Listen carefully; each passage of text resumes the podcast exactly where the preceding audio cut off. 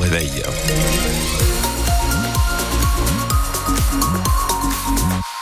On va jeter un coup d'œil rapidement déjà à vos conditions de circulation à cette heure-ci. Je n'ai rien à vous dire. Ça, c'est déjà la bonne nouvelle pour commencer la journée. On ne dit pas non. Euh, c'est fluide. Voilà, profitez-en puisque comme tous les matins, nous allons avoir notre lot de petits bouchons. Euh, S'il y a quoi que ce soit sur les routes, n'hésitez pas à nous appeler dès maintenant 03 55 89 89 comme d'habitude.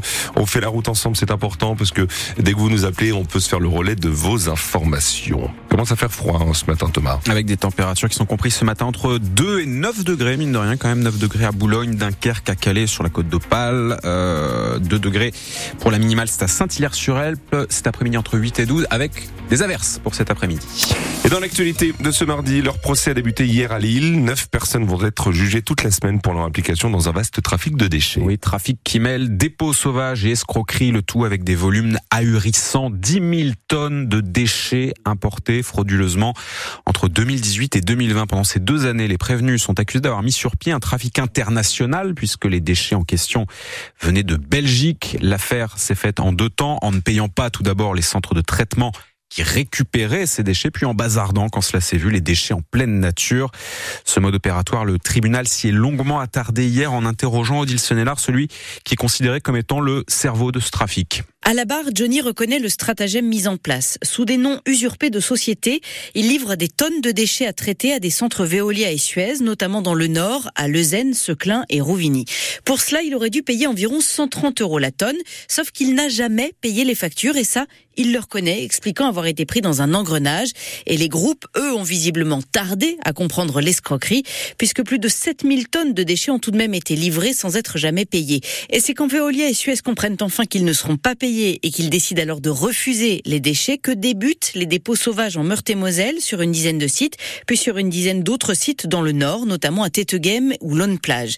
Sauf que concernant ces dépôts sauvages, là le principal mis en cause affirme qu'il n'était pas au courant et qu'il a été abusé par un intermédiaire, ce dernier faisant partie des neuf prévenus jugés cette semaine à Lille, mais qui n'était pas présent hier à l'audience. Sur ces neuf prévenus, cinq appartiennent à une même famille, celle du fameux Johnny pour Suez et Veolia, les deux entreprises qui ont récupéré les déchets sans jamais être payés. Le préjudice est estimé à plus d'un million et demi d'euros. Les parlementaires qui composent la commission mixte paritaire se sont quittés dans la nuit sans trouver d'accord. Cette commission a débuté hier ses débats autour du projet de loi immigration. L'objectif est d'aboutir à un texte susceptible ensuite d'être voté. Les négociations manifestement bloquent autour de la question des prestations sociales à accorder aux étrangers. Les parlementaires des Républicains veulent restreindre notamment l'accès aux APL alors que les débats sur l'immigration se poursuivent au niveau du Parlement. Un homme se bat dans notre région pour que les migrants sur le littoral du Nord-Pas-de-Calais puissent bénéficier de meilleures conditions de vie. Pierre, Las Pierre à 63 ans, a entamé il y a près d'un mois une grève de la faim. Il en est aujourd'hui à son 27e jour de grève. Ce bénévole de l'association Salam dénonce non seulement les démantèlements de camps en période de trêve hivernale, mais il réclame également que des points d'eau soient rétablis. La communauté urbaine de Dunkerque, hier soir, lors d'une réunion, a accepté qu'une borne incendie, justement, soit rouverte avec des robinets dans un secteur où des exilés ont pris l'habitude de se réunir. Dans la métropole lilloise, la police a identifié et interpellé deux personnes soupçonnées de s'en être pris pendant les émeutes du mois de juin au chantier du futur commissariat de Wattignies. À l'époque, ce chantier avait été victime d'une quinzaine de départs de feu en pleine nuit. Ces deux personnes qui sont âgées de 20 et 22 ans ont été placées sous contrôle judiciaire et seront jugées au mois de juin. Et la faculté de pharmacie de Lille veut éloigner les fumeurs de son campus. Oui, c'est ce fameux plan campus sans tabac. Il y a quelques jours, le ministre de la Santé Aurélien Rousseau a annoncé la multiplication des espaces sans cigarettes, espaces sans tabac, notamment près des écoles. Eh bien là, c'est un peu la même logique. La fac de pharma veut mettre en place des espaces dédiés pour les fumeurs tout en les éloignant. Clémence représente les étudiants dans le cadre de la mise en place de ce dispositif. On a euh, constaté que qu'importe l'entrée par laquelle on se rendait à la fac, on était forcément impacté par euh, la fumée des personnes qui fument justement devant les entrées. Donc là, le but, ce serait que les personnes qui ne fument pas ne soient pas impactées par le tabagisme passif. On espère qu'au moins ça ne poussera pas des gens à commencer à fumer parce qu'on sait bien que des fois c'est juste pour euh, ben, passer la pause avec ses amis, avec ses collègues, qu'on va fumer avec eux. On va essayer d'éviter cet impact négatif qu'a l'effet de groupe en essayant de restreindre cette zone de tabac. Quand on regarde actuellement les statistiques des fumeurs, fumeurs au niveau des Hauts-de-France, on voit que l'âge des personnes qui fument est de plus en plus élevé, donc il y a de moins en moins de jeunes qui se mettent à fumer. Et donc c'est aussi ça qu'on essaye de faire, de ringardiser la cigarette pour essayer que les gens trouvent autre chose pour s'occuper.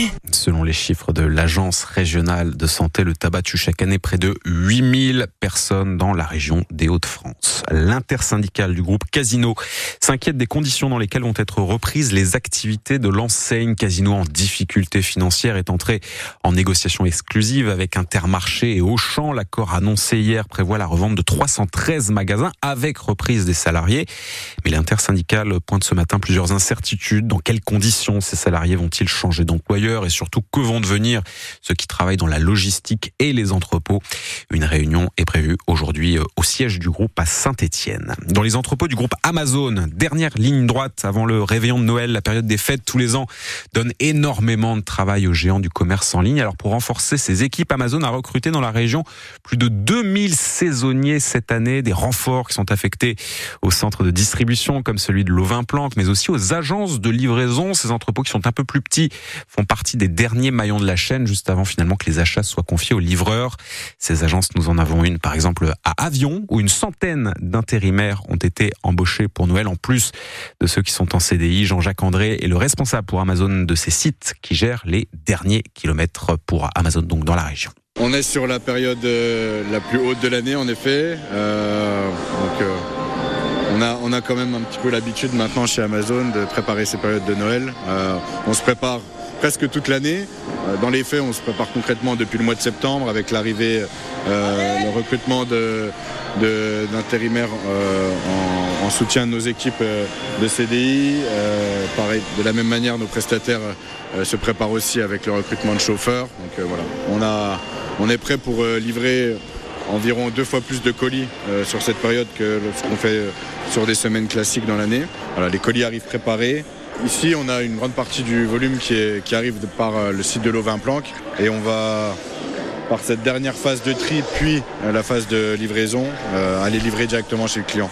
Cette agence de livraison d'avions est la plus grosse pour Amazon dans la région. Elle livre des colis de Dunkerque jusqu'au nord d'Amiens. Vous l'aviez commandé, il est arrivé juste à temps. Le tirage au sort pour les matchs de barrage de Ligue ah. Europa. Le Racing Club de Lens a tiré hier le club allemand de Fribourg à 6h30 tout à l'heure. Sylvain Charlet nous dira tout ce qu'il faut savoir sur cette équipe pour le calendrier Match aller, ce sera à Bollard le 15 février et le match retour en Allemagne le 22. Pour patienter de la Ligue 2 avec la dernière journée de championnat avant la trêve, journée qui se joue aujourd'hui à 20h45 ce soir. Dunkerque reçoit Bordeaux, Valenciennes joue à Ajaccio.